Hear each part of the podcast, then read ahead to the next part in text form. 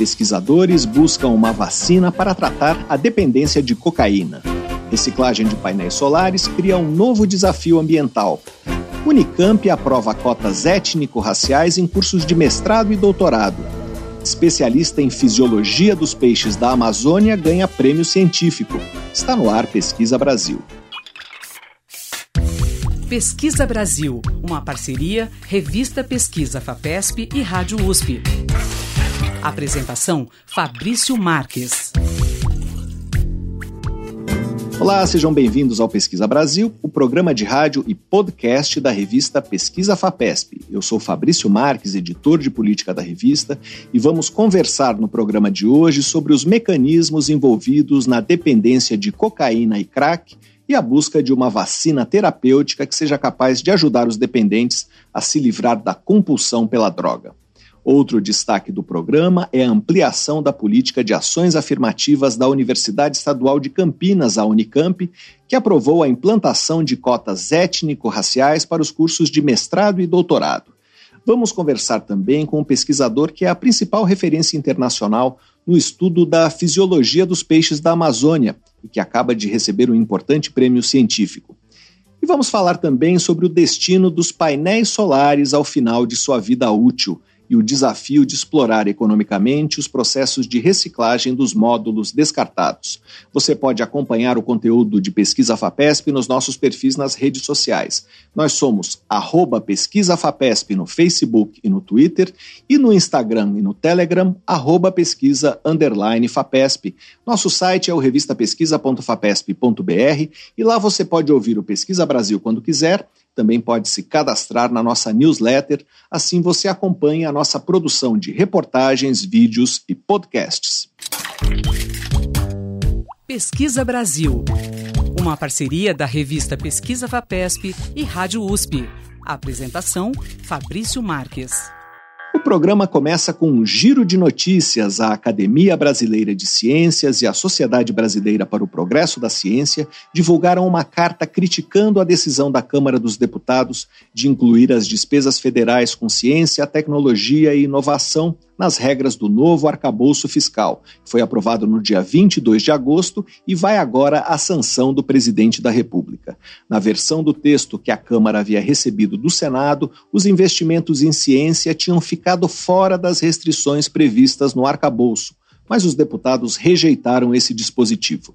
De acordo com a carta, assinada por Helena Nader e Renato Janine Ribeiro, que presidem as duas entidades científicas, a decisão da Câmara, abre aspas, vai na contramão do desenvolvimento em um mundo globalizado da sociedade do conhecimento. Fecha aspas. O Departamento de Energia dos Estados Unidos anunciou um investimento de 1 bilhão e 200 milhões de dólares na construção de duas grandes instalações que vão capturar dióxido de carbono do ar e bombeá-lo no subsolo. As instalações ficam nos estados do Texas e da Louisiana. A secretária de Energia Jennifer Granholm disse ao jornal The Washington Post que os dois aspiradores de carbono servirão para avaliar o potencial dessa tecnologia no enfrentamento do aquecimento global. Segundo ela, quando os projetos estiverem funcionando plenamente, poderiam remover uma quantidade de carbono da atmosfera que equivale a tirar de circulação meio milhão de carros movidos a gasolina. A tecnologia é controversa e há dúvidas se poderá ser viável economicamente algum dia. Sequestrar uma tonelada de carbono custa hoje cerca de mil dólares. Plantar árvores para capturar carbono sai muito mais barato. Empresas de petróleo financiam o desenvolvimento da tecnologia na esperança de que possam compensar as emissões dos combustíveis fósseis. A China registrou 491 casos de Mpox em julho, cinco vezes mais do que no mês de junho. A doença, inicialmente conhecida como varíola dos macacos, vem crescendo na Ásia enquanto o número de vítimas cai na Europa e nas Américas após um pico de infecções no ano passado. O Mpox pode ser transmitido pelo contato íntimo entre pessoas e tem afetado principalmente homens que fazem sexo com homens.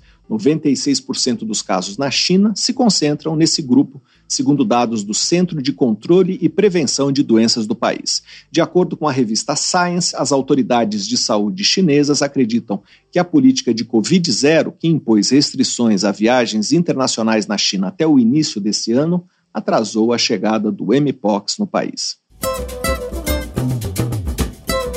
Pesquisa Brasil. Entrevista.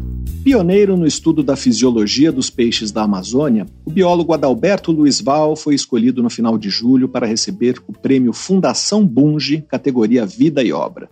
Criado em 1955, o prêmio tem como objetivo estimular a disseminação do conhecimento e reconhecer profissionais que contribuem para desenvolver a cultura e a ciência no país.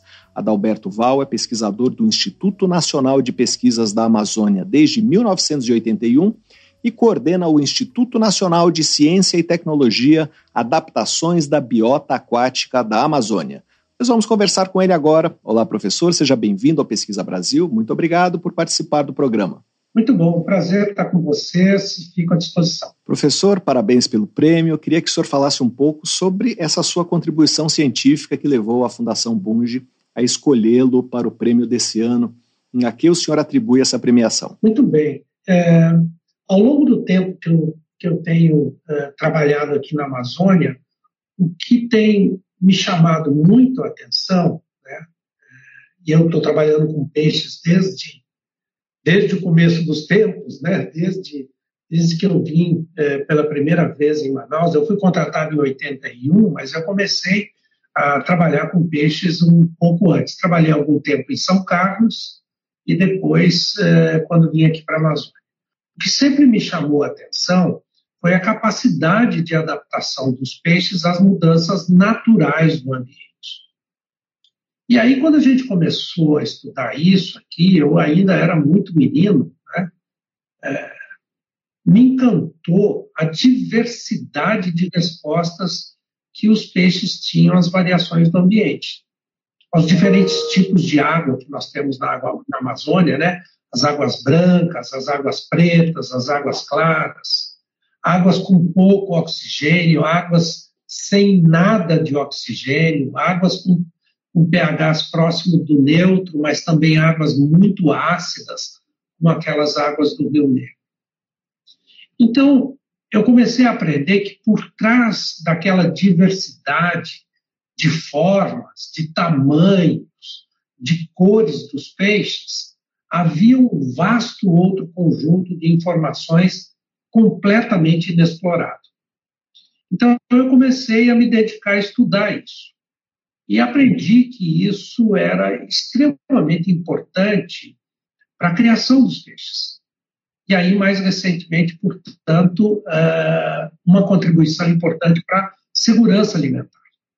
90% ou mais da proteína consumida pelo homem na Amazônia vem dos peixes. Então, esse trabalho começou a ter uma, um matiz muito importante para a criação dos peixes de uma maneira geral. Quando nós chegamos aqui na Amazônia, nós tínhamos pouquíssimos, uh, pouquíssimos profissionais uh, graduados com mestrado, com doutorado. E isso também me chamou a atenção e eu disse: não, isso a gente precisa mudar, porque a gente só vai poder avançar com uh, uma, uns processos de melhoria da qualidade de vida na Amazônia se a gente tiver gente qualificada estudando a Amazônia. E a Amazônia é uma região, uh, e aí falando da Amazônia uh, como bioma, né, que se estende por todo o norte da América do Sul, é, uma área do tamanho da área continental dos Estados Unidos, do tamanho da Europa. E, portanto, a gente não podia estar falando de meia dúzia de gatos pingados aqui, nós estávamos falando de um, de um processo em grande escala. E eu também me dediquei a isso. Então, ao lado do trabalho científico, eu também me dediquei a discutir e contribuir para a redução desse grande fosso que separa a Amazônia das regiões mais desenvolvidas do país. E eu acho que foram essas duas, duas contribuições principais é, que levaram é, a comissão da Fundação Bung a é, sugerir que o prêmio fosse concedido a mim desta vez em 2023. Professor, como conhecer a fisiologia dos peixes ajuda a estudar as mudanças eh, no ambiente em que os peixes vivem? Qual é a capacidade dos peixes da Amazônia de reagir aos efeitos das mudanças climáticas? Então, a história, a história de formação da Amazônia é uma história de mudanças do clima e de mudanças tectônicas. E os peixes viveram uma boa parte dessa história. Eles apareceram no meio do caminho e viveram uma parte dessa, dessa história de formação da bacia amazônica. Portanto, ao longo do processo evolutivo, eles foram incluindo, né, foram adquirindo esta habilidade de viver mudanças do ambiente, pouco oxigênio, temperaturas mais altas, são mudanças naturais do ambiente. Tudo mais recentemente, a gente começa a ter mudanças do ambiente causadas pelo homem. Então, aí inclui a poluição, mineração, desmatamento e, principalmente, mais recentemente, as mudanças, as mudanças do clima. Altos níveis de CO2 funcionando como um escudo para a Terra e, portanto, contendo o calor na Terra, aumentando as temperaturas. Enquanto os peixes, ao longo do processo evolutivo, aprenderam a viver com baixos pHs, com pouco oxigênio, se adaptaram a temperaturas mais altas, eles, na realidade, se tornaram muito mais sensíveis às variações introduzidas no ambiente pelo homem, que aí, principalmente, a temperatura. Temperaturas mais elevadas são uh, um problema extremamente sério para os peixes da Amazônia. Muitas espécies de peixes já vivem muito próximo dos seus limites térmicos superiores. Então, qualquer pequena mudança, qualquer pequeno aumento de temperatura pode trazer problemas extremamente sérios para os peixes. Em outros lugares, os peixes podem fugir do ambiente, tá certo? Eles ou migram na coluna d'água para regiões é, mais frias, ou migram para o norte ou migram para o sul. No caso dos peixes vivendo na região equatorial, que é exatamente onde está a Amazônia, isso é mais difícil, porque tanto para o norte quanto para o sul não tem muita variação de temperatura na Amazônia. Né? A temperatura é sempre mais alta. E, portanto, uh, pequenas mudanças de temperatura podem trazer problemas extremamente sérios para essas espécies de peixes e principalmente para aquelas utilizadas como alimentação humana. O senhor poderia dar um exemplo de uma espécie que esteja em perigo e de como esse risco pode ter impacto, por exemplo, na alimentação das pessoas? Vários exemplos a gente tem, vários exemplos a gente tem aqui, né? É, quando a gente está falando de alimentação, a gente está falando de poucas espécies das quase 3 mil espécies de peixes que a gente tem na Amazônia. Nós estamos falando, nós estamos falando do matrinchã, nós estamos falando do tambaqui, nós estamos falando do pirarucu, né, de algumas espécies de ciclídeos. Os ciclídeos, em particular, né, o acari, o acaraçu, né, é, por exemplo, é, são peixes, na realidade, é, de um grupo mais recente e, portanto, eles têm uma habilidade de suportar a temperatura um pouquinho mais elevada do que outros peixes que nós chamamos de peixes de escama caraciformes, né? São os caracídeos, de uma maneira geral. Os caracídeos, é, como o tambaqui, como o matrinchã, eles conseguem, na realidade, não conseguem, perdão, não conseguem sobreviver a temperaturas mais a temperaturas mais elevadas. Eles vivem perto dos limites térmicos deles. E a tendência dessas espécies é desaparecer dos ambientes mais quentes, portanto, dos ambientes que já perderam a mata eh, natural do sistema, e migrar para outras regiões. Mas, além dos peixes utilizados na alimentação humana, a gente também tem os peixes ornamentais, né? que são peixes uh, utilizados na, na, ornamentação, em aquários e coisas desse tipo, e que uh, resultam numa renda adicional em vários lugares da Amazônia. A cidade de Barcelos, por exemplo, é uma cidade eminentemente é, vivendo a partir da pesca de, de, peixes ornamentais aqui na Amazônia. Existem vários, vários, outros, vários outros lugares da mesma, que fazem a mesma atividade. Essas espécies são igualmente sensíveis também.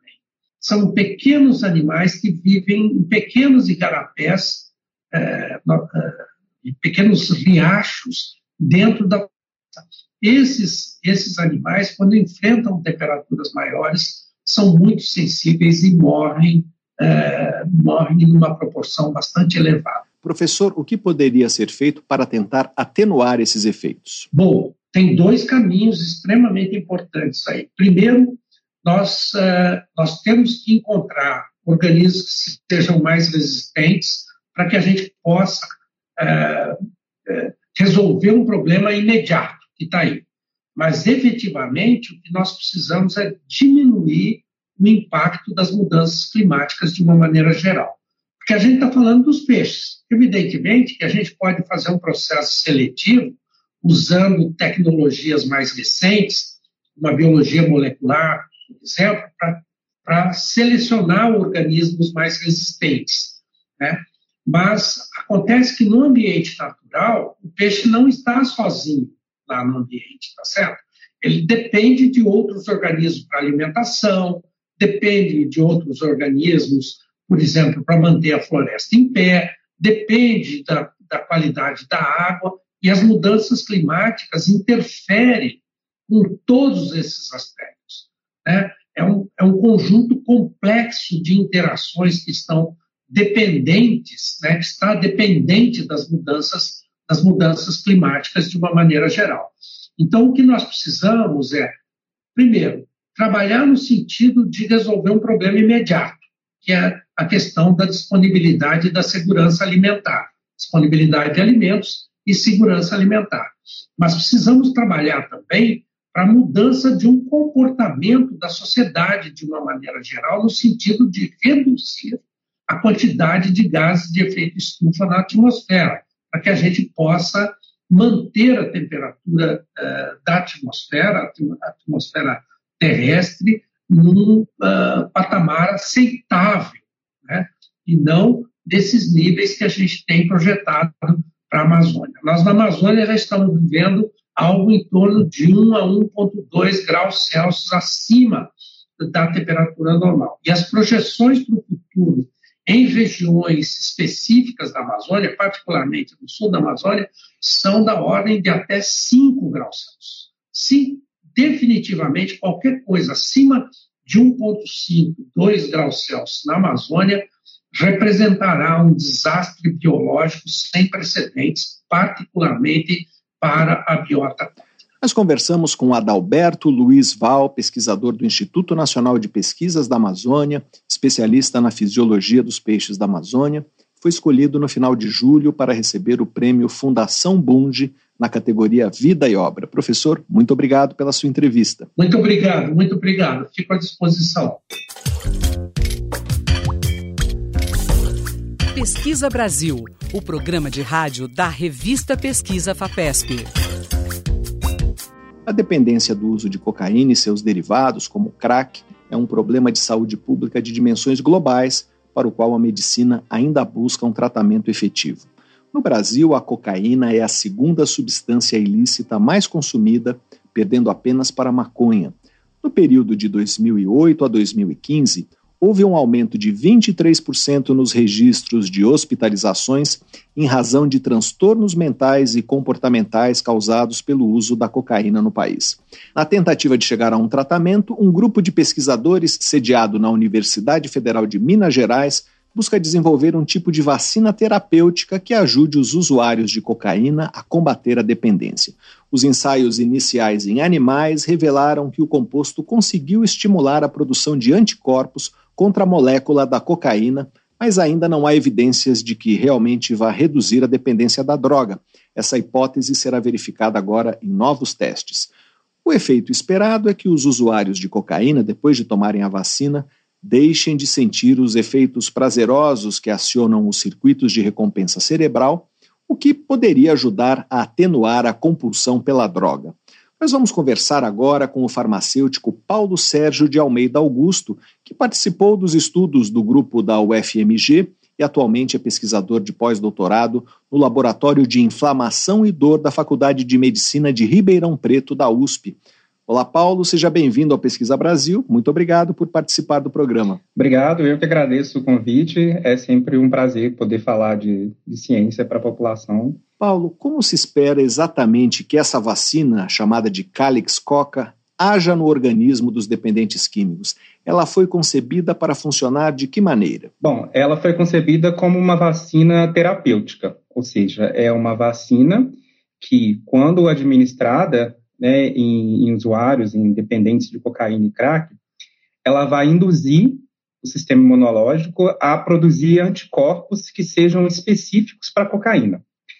Esses anticorpos, eles vão se ligar à droga e eles vão impedir que a droga chegue ao sistema nervoso central, né, a, ao cérebro, e dessa forma, quando a pessoa utilizar a droga, né, a, a, ou a cocaína ou o crack, ela não vai sentir os efeitos da droga, né, porque ela não vai chegar no cérebro, então ela não vai ter os efeitos compensatórios, né, que a gente chama, que são os efeitos que fazem com que a pessoa busque a droga, que ela seja usuária e que ela se torne dependente. É, então, em resumo, de maneira geral, é assim que a nossa vacina, assim que a vacina Coca funciona. Se a pessoa está consumindo a droga e não recebe a recompensa, isso não poderia agravar a síndrome de abstinência? Então, na verdade, a, é, a vacina ela funciona como um, uma espécie de adjuvante terapêutico. Né? Então, a princípio, ela seria é, administrada em usuários que estão dispostos a parar. Né? Então, são pessoas que já estão num programa, né, no, no programa terapêutico, assistido por diversos outros profissionais, né, médicos, psicólogos, assistentes sociais, é, e eles buscam parar, né, eles têm vontade de parar de utilizar a droga. E então, nesse contexto, seria menos é, difícil, né, seria menos, menos fácil esse indivíduo ter uma recaída. Né, porque a partir do momento que ele está sendo assistido por uma equipe médica, numa equipe de saúde, e está tomando a vacina, é, a vacina tem uma, uma probabilidade grande de ter uma eficácia nessa população, que é a nossa população, a população inicial de estudo dessa vacina. Essa abordagem foi utilizada para outras dependências químicas? Então, essa, essa abordagem, essa ideia de fazer uma, uma vacina antidroga, ela é relativamente antiga na ciência. Né? É, a ideia de fazer com que o corpo produza anticorpos antidrogas, seja é, nicotina, álcool, crack, cocaína, maconha, ela já é antiga, mas é, até hoje nenhum grupo conseguiu é, fazer com que uma, uma, vacina realmente funcionasse em testes clínicos, né, que são os testes em humanos. Existem diversas vacinas que foram desenvolvidas, diversos estudos né, em modelos animais, né, ratos, camundongos, macacos, e que chegaram até as últimas fases né, dos testes em humanos, mas que não foram aprovadas. Né? E aí, o, um, dos, um, dos, motivos não ter, delas não terem ter sido aprovadas é a dificuldade em fazer com que as pessoas desenvolvam um nível de anticorpos que consigam bloquear a ação da droga. É, então, é, não existe nenhuma vacina aprovada para uso em humanos, para dependência química, é, a, a, vacina Calix Coca é a que está em estágio mais avançado atualmente, né, de, de, de, pesquisa. E existem outros grupos também trabalhando no desenvolvimento de vacinas, não só anti-cocaína, mas também anti outras drogas. Se essas outras tentativas não deram certo, o que leva vocês uh, a verem esses testes iniciais da vacina como promissores? Uh, esse experimento é diferente dos anteriores? É, bom, a vacina que foi desenvolvida ela tem uma estrutura química diferente, né? É, isso já é um ponto que facilita a produção da vacina, né? o que a gente chama de escalonamento, a produção industrial da vacina. Porque as outras vacinas elas tinham é, derivados de proteína, né? que torna a vacina mais instável, né? mais difícil de ser produzida, de ser é, de passar por um processo de produção é, induz mais efeitos adversos, né, efeitos colaterais, que podem acontecer com qualquer vacina. Então, é, essa vacina ela não tem essa, essa matriz proteica é, é um outro tipo de, de matriz, né, que é ligado ali à, à cocaína para induzir o, a produção de anticorpos anticocaína. Então, isso já é um ponto positivo. É, e nós tivemos resultados é, promissores, né, durante o, durante o meu doutorado, durante as pesquisas que nós fizemos, nos testes com detecção de anticorpos. Então, a gente viu que esses anticorpos, eles são produzidos, é, eles são produzidos em um nível é, é, satisfatório para o bloqueio da, da droga, bloqueio da passagem da droga pela barreira hematocefálica. E os estudos preliminares que foram feitos em primatas demonstraram que essa vacina é capaz de induzir a produção de anticorpos nos primatas, sem desenvolver nenhum tipo de efeito adverso que impossibilite ou é, reduza a possibilidade de uso, de uso da vacina. E esses anticorpos eles demonstraram ter afinidade pela droga. É porque existe uma série de ensaios que a gente precisa fazer com esses anticorpos para caracterizar, para ver se eles realmente têm atividade antidroga. E nós vimos que os anticorpos que foram induzidos, né, tanto nos macacos quanto nos, no, nos camundongos, eles foram capazes de se ligar à droga e com, com uma afinidade, né, que a gente fala, com uma força de ligação desse anticorpo, ela foi bastante satisfatória para a gente é, ter, essa, ter essa, essa empolgação de que a, os resultados podem ser promissores com a vacina. Paulo, quais são as próximas fases do desenvolvimento da vacina? Depois desses testes em animais, o que vem agora? Bom, é, foram feitos estudos com camundongos, né, que foram os primeiros estudos. Foram feitos estudos com ratos e primatas. É, a partir desse momento, são necessários alguns outros estudos é, para fazer pequenos ajustes na formulação da vacina, né, que é, o, é tudo que tem na vacina, menos o, o, o composto que vai induzir a produção de anticorpos, é, são necessários alguns estudos complementares de, de segurança e é, o, o ponto principal para que essa vacina é, seja levada como proposta para a Anvisa, né, para entrar para o estudo clínico, são os estudos de, de estabilidade da formulação e os estudos de produção da vacina em larga escala. É, isso, é, para isso é necessário um, um, um, laboratório que tenha certificação né, de boas práticas. E isso já foi, já foi, é, já foi conseguido, né? O CT Vacinas de, de Belo Horizonte vai, é, vai começar a produzir a, a, vacina depois de alguns testes. E aí, como ele é um instituto certificado, né, tem essas boas práticas de certificação de boas práticas de produção, a partir daí a vacina ela pode entrar como candidata para um, um estudo clínico que é o estudo em humanos.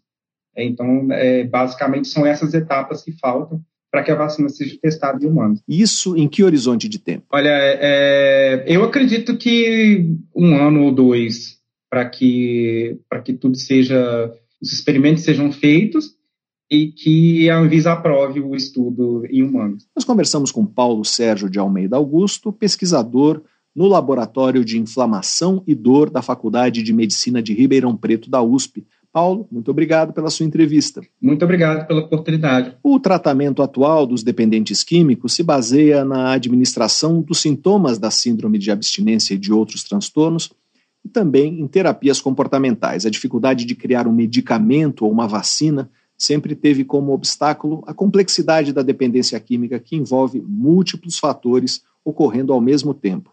Quem vai conversar com a gente sobre essa dificuldade é o farmacêutico bioquímico Fábio Cardoso Cruz. Ele é professor do Departamento de Farmacologia da Escola Paulista de Medicina da Universidade Estadual de São Paulo e pesquisa o mecanismo neurobiológico da recaída ao uso de cocaína e crack. Olá, professor, seja bem-vindo ao Pesquisa Brasil. Muito obrigado por participar do programa. Muito obrigado a vocês pelo convite, é um prazer, uma honra estar aqui. Professor, por que até hoje não existe um fármaco contra a dependência química? Hoje nós temos fármacos que são utilizados para tratar principalmente os sintomas da síndrome de abstinência. Então, se o paciente tem ansiedade, se trata com ansiolítico, se desenvolve uma depressão com antidepressivos, se ele tem alguma psicose com antipsicóticos e assim por diante. A grande dificuldade que nós temos na terapêutica para dependência é a falta de um fármaco que a gente chama anti-craving, né, ou anti-fissura. Por quê? Porque a fissura, o craving, desenvolvido nesses pacientes é intenso e controla o comportamento, né, fazendo com que eles é, paguem qualquer preço para fazer a utilização da droga. Então, este desafio é muito grande na, neuro, na, na neurociência de tentar desvendar os mecanismos ou alvos moleculares que pudessem gerar novo, é, novos fármacos, novas terapias para a dependência. E o porquê que é complexo? É complexo é, e difícil. É difícil por quê? Porque a dependência é um distúrbio multifatorial né, e tem um componente biopsicossocial. Então, além né, dos, dos, mecanismos é, moleculares envolvidos, é, decorrentes ao efeito farmacológico dos, dessas drogas de abuso, existem também os componentes associados a isso. Existe, por exemplo, o background genético que esse indivíduo traz, existe as influências sociais em que esse indivíduo está submetido, existe, por exemplo, influência do estresse, existe, eh, se ele já passou um período de estresse, a gente tem pesquisa que mostra até estresse lá na, na, na, na infância, influenciando na vulnerabilidade para o desenvolvimento da dependência na vida adulta. É, então, é um, é um, um combo né, muito grande de fatores envolvidos na dependência, além do efeito da própria substância, fazendo com que esta, esse transtorno seja um transtorno muito difícil né, de se entender e de se procurar alvos moleculares específicos que nos dê chance de desenvolver fármacos contra eles e aí fazer tratamento adequado dos pacientes. São vários fatores, o senhor mencionou a fissura, uma condição que acaba controlando o comportamento do dependente. Qual é o processo químico da fissura? Se houvesse um jeito de intervir nesse processo, isso não poderia ser decisivo para controlar a dependência, ao menos em parte dos pacientes? Sim, né? Então a fissura é um dos principais problemas aí relacionados a esse transtorno. O que, que acontece? A fissura é aquele desejo intenso, aquele desejo imediato pela busca e pelo uso de uma substância de abuso. E ela é desencadeada por alguns gatilhos ou algumas pistas que nós temos relacionados ao uso da droga. Então, o que, que acontece? Existem três principais gatilhos que podem evocar a fissura no paciente, fazendo com que ele busque a droga, mesmo após períodos longos de síndrome de abstinência. Tem pacientes que já estão dois, três anos e, por ser submetidos a um desses gatilhos, recaem e voltam a utilizar a substância. Quem são esses gatilhos? Os três principais.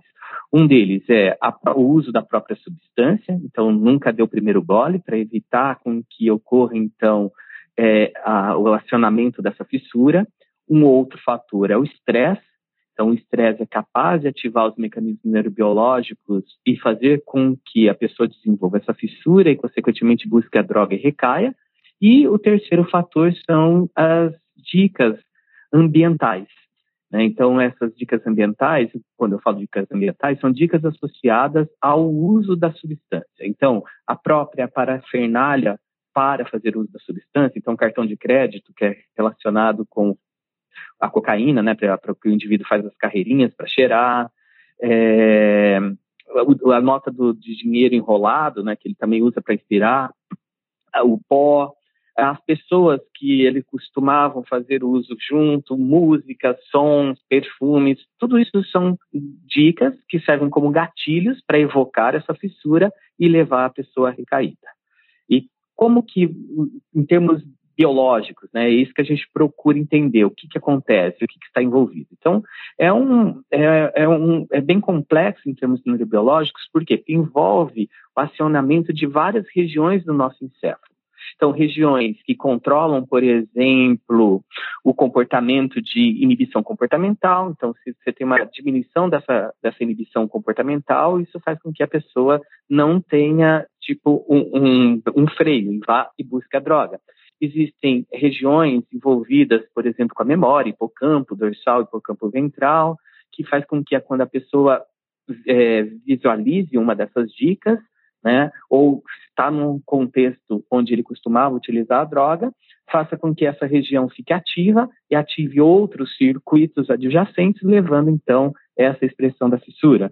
Existe também ativação da amígdala, né, que é uma região muito importante, o complexo amidaloide, né, relacionado ao estresse. O estresse pode acionar essa região e essa região acionar outras regiões adjacentes e levar ali, então, ao desenvolvimento da fissura. Professor, o senhor estuda os índices de recaída no uso de cocaína e crack.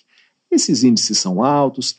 Que dados a gente tem sobre isso? Então, o que nós temos hoje, infelizmente, a, o transtorno por uso de substância, né, a dependência, que é um, um dos graus mais fortes desse transtorno, é caracterizado por um triste ciclo, onde a pessoa inicia o uso da substância, e aí faz esse uso ocasional, faz esse uso em festas, em baladas, em, em ocasiões sociais, né? ou faz o uso da substância para tentar buscar alguma coisa que ele almeja, né? e continua fazendo esse uso recorrente. Das pessoas que fazem esse uso recorrente, cerca de 4 a 8%, dependendo da droga, estou falando na média, né, progride para o desenvolvimento da dependência. Desses que passam para a dependência, chega um momento que eles contemplam e, vê, e realizam que o usar da droga está lhe promovendo um prejuízo. E o que, que é a dependência antes disso até? Né? A dependência é, uma, é marcado por uma série de fatores, tanto comportamentais fisiológicos, que mostram que o indivíduo perdeu o controle do uso e usa uma substância de abuso a despeito de qualquer efeito adverso que aquela substância está lhe causando naquele momento. E aí você pode conversar até com muitos pacientes que nesse momento ele fala: eu não tenho mais prazer, mas eu preciso da droga.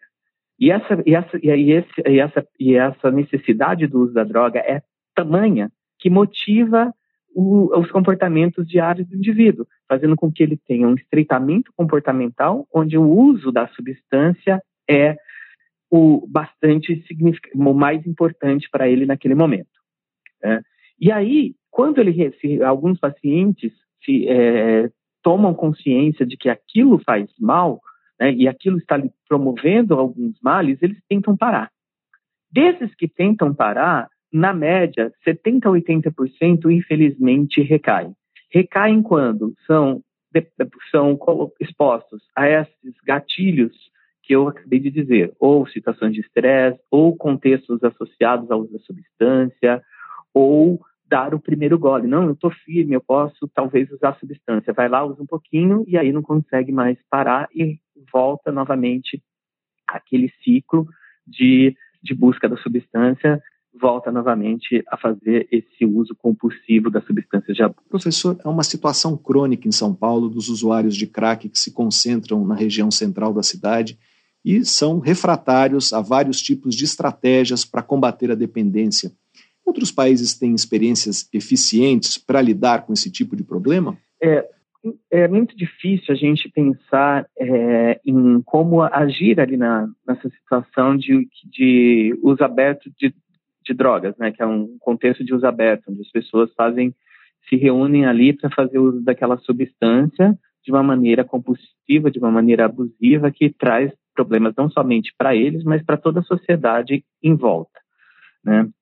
Existem alguns programas é, em outros países, né, que eu não sou especialista nessa área, de, de políticas públicas, né, que tentam é, resolver, ou em Portugal, algumas, existem algumas coisas que parecem que já foram bastante bem sucedidas, na Holanda, enfim, né?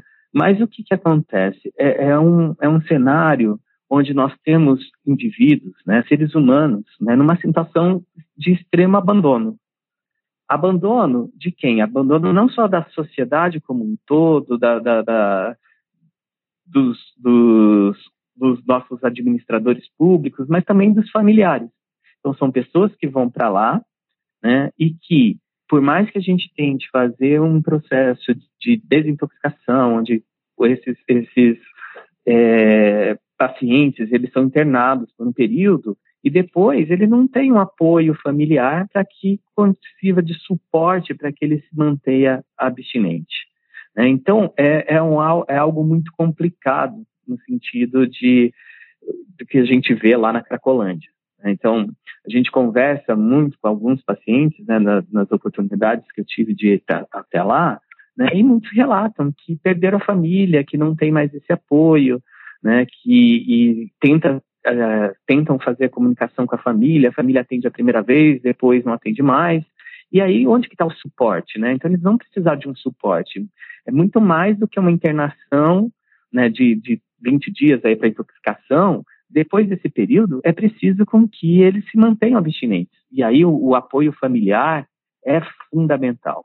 Né? Então, e, e é muito triste ver é, essas pessoas, né? não sei se vocês já tiveram a oportunidade de, de ir até a Cracolândia, e ver que são seres humanos que estão em situação de extrema vulnerabilidade, de extremo abandono. Nós conversamos com o farmacêutico bioquímico Fábio Cardoso Cruz, professor do Departamento de Farmacologia da Escola Paulista de Medicina da Universidade Federal de São Paulo. Professor, muito obrigado pela sua entrevista. Muito obrigado a você, estou aqui à disposição, lembrando sempre que o dependente, ele não é dependente por falta de caráter, né? E que a dependência, na verdade, é um transtorno psiquiátrico e que, como todos os outros transtornos, a dependência também tem que ser tratada com o máximo de respeito e responsabilidade possível. A dependência do uso de cocaína e a possibilidade de criar uma vacina terapêutica contra a droga foi tema de uma reportagem da revista Pesquisa FAPESP, escrita por Suzel Tunes,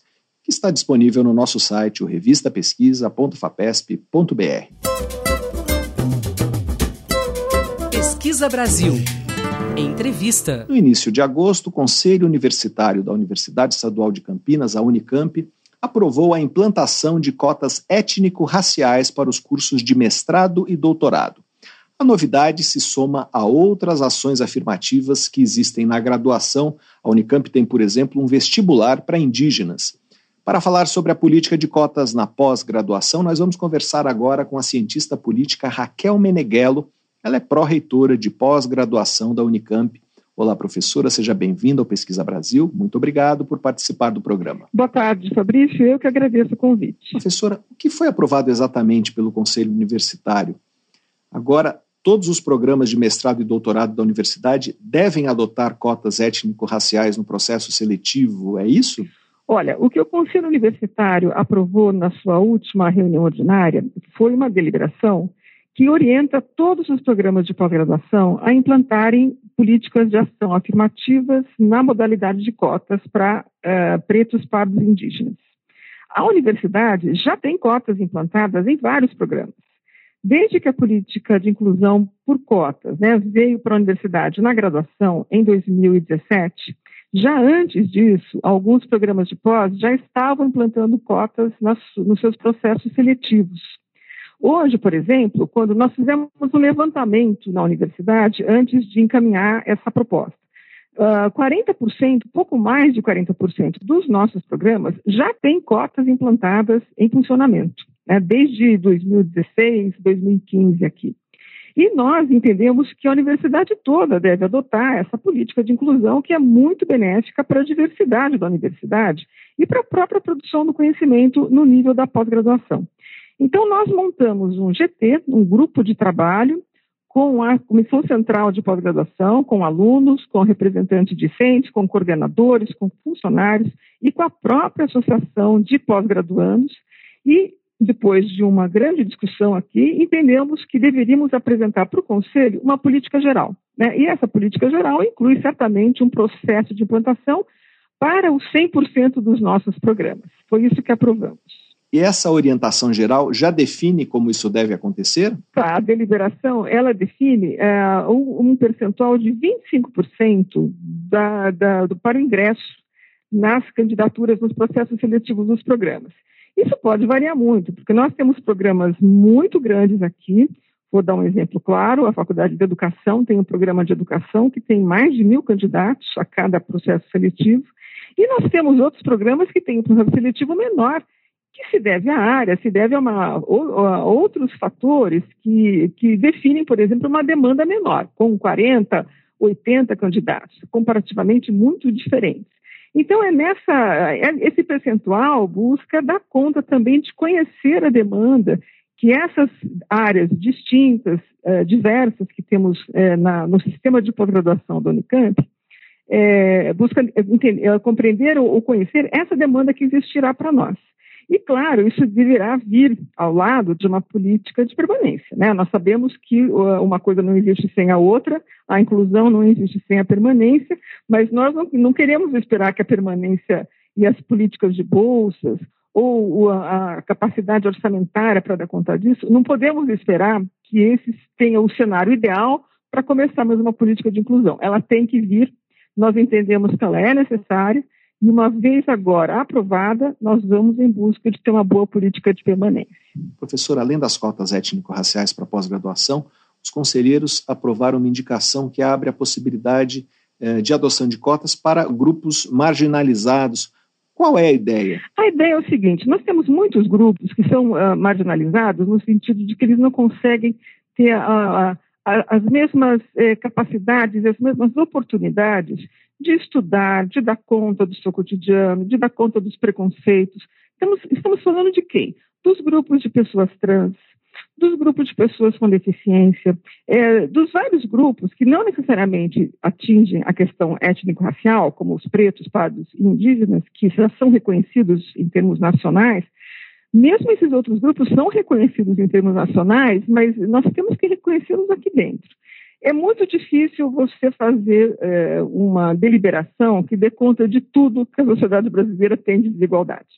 Então, nós abrimos a, a oportunidade e o estímulo para que esses grupos sejam também reconhecidos pelos programas, na medida em que essa demanda apareça nas várias áreas, para terem o seu ingresso por cotas também. Professora, é, não sei se isso ocorreu na Unicamp, mas em outras universidades foram estabelecidas cotas na pós-graduação depois houve dificuldade de encontrar alunos eh, que se encaixassem nas vagas por causa das exigências muito rigorosas no processo seletivo, como, por exemplo, ter inglês em nível avançado. Essa é uma limitação? Vocês têm alguma estratégia em relação a como lidar eh, com a seleção dos alunos? Olha, isso não é um problema só por conta da política de cotas. Isso é um problema da demanda da pós-graduação inteira, né? inclusive de alunos não pretos, não pardos e não indígenas. Né? É, nós temos uma debilidade muito grande na formação do ensino básico e uma debilidade grande na capacidade financeira dos alunos se darem conta né, de aprender línguas estrangeiras. Né? Então, nós sabemos disso. Nós temos um centro de estudos de línguas na universidade que certamente não consegue dar conta de toda essa demanda que aparece para a universidade, mas os programas de pós, eles colocam sim a necessidade de ter a proficiência em inglês ou em alguma língua que seja mais importante para determinada área. É, alguns programas colocam isso no ingresso, mas a grande maior parte não coloca no ingresso. Isso coloca ao longo do curso até a realização do exame de qualificação. Ele tem que ter essa proficiência. A universidade daí oferece possibilidades, oferece exames para ele fazer, ele vai testando ali, ele vai aprendendo e essa proficiência é com a qual ele terá sim que ter em meados do seu, é, do seu processo aqui de formação na pós, e ele sairá ou um mestre ou um doutor com essas proficiências é, tidas.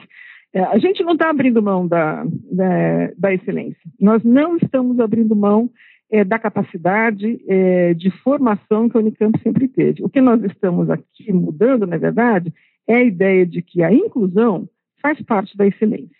Né? E é isso que a gente quer que a universidade aplique ao trazer para os seus processos seletivos candidatos com essas uh, características e, né, e, que são óbvias né, da sociedade brasileira. Nós conversamos com a cientista política Raquel Meneghello, pró-reitora de pós-graduação da Unicamp. Professora, muito obrigado pela sua entrevista.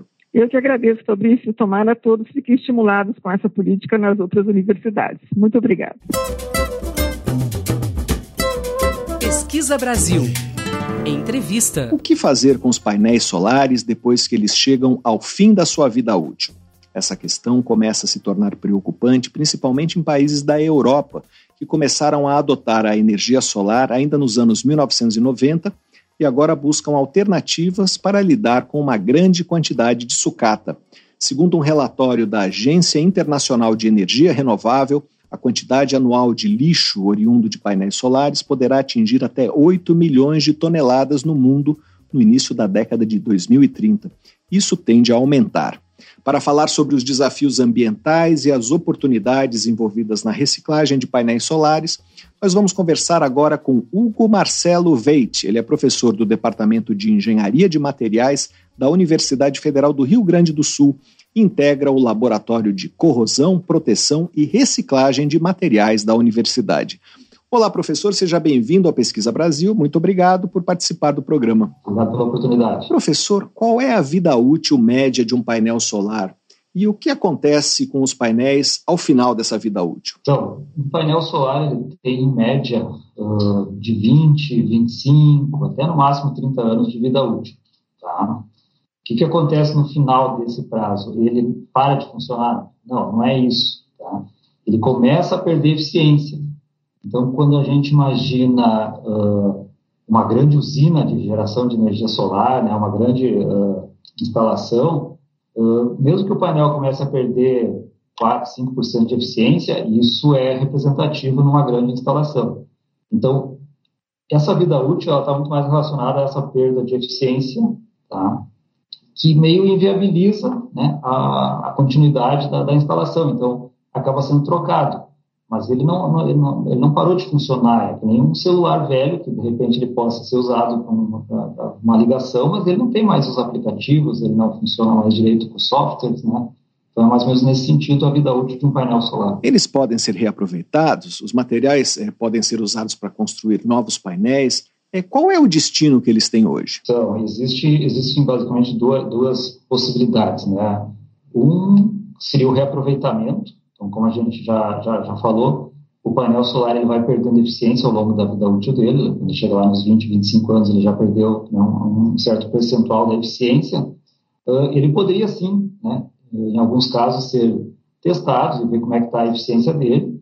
E, e, nada impediria esse painel de ser reaproveitado, uh, por exemplo, em projetos sociais, para levar uh, geração de energia para né, locais muito remotos, então, para esse tipo de aplicação, uh, seria perfeitamente viável o seu reaproveitamento. Tá? Isso é uma possibilidade. Só que isso não vai absorver né, a grande quantidade de painéis que, que, que está sendo estimado, né, a geração de, de painéis no final da vida útil. Então, entra a reciclagem. Professor, por que se faz pouco isso hoje? Quais são as dificuldades para reciclar os materiais? Uh, bom, Basicamente, tem, a gente tem uma dificuldade ainda técnica, né, de processamento, parte técnica mesmo, e existe uma questão de, de, de escalonar o processo. Né? Uh, atualmente, não se, ainda, ainda não se gera né, quantidades enormes de painéis solares como resíduo. Então, quando se pensa num processo de reciclagem em escala, né, em escala industrial, que a reciclagem ela é um processo industrial, né, ela tem que ser encarada assim. Então, para um processo industrial de reciclagem de painel solar, eu preciso ter muita sucata, muito resíduo, né, alimentando essa indústria constantemente. Então, a gente não está nesse patamar ainda de geração de, de, enormes quantidades de painel solar né, sucateados. Então, isso é uma dificuldade uh, logística, enfim, de, de escala, né?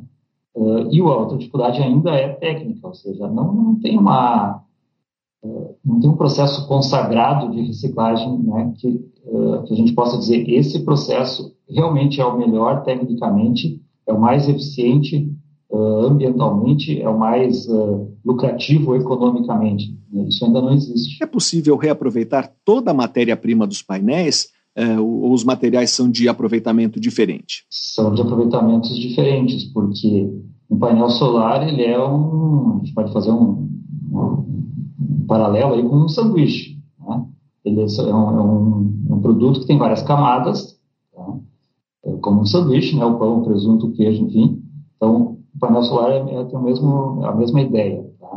Só que nesses materiais que compõem essas camadas, no painel solar, tem materiais que são mais interessantes ou que são mais uh, uh, buscados economicamente, que têm mais valor econômico, e outros que estão ali muito mais como proteção do painel solar e que não teriam um apelo de reciclagem em termos de viabilidade econômica. Então, a gente tem uma mistura de polímeros, né, que são os plásticos, a gente tem vidro, a gente tem metais, né, então, normalmente, o que se pesquisa, o que se busca nos processos de reciclagem é a reciclagem dos metais, que vai, uh, digamos assim, tornar viável economicamente o processo de reciclagem. Professor, uh, e esse problema de pesquisa sobre o que fazer com os painéis solares, ele está sendo explorado por muitos grupos. É, de que forma esse problema instiga os pesquisadores a gerar conhecimento novo? Isso, a, a parte da pesquisa, ela está, uh, eu diria, bem avançada. Né? Existem muitos grupos, existem muitos pesquisadores ao redor do mundo buscando a melhor solução.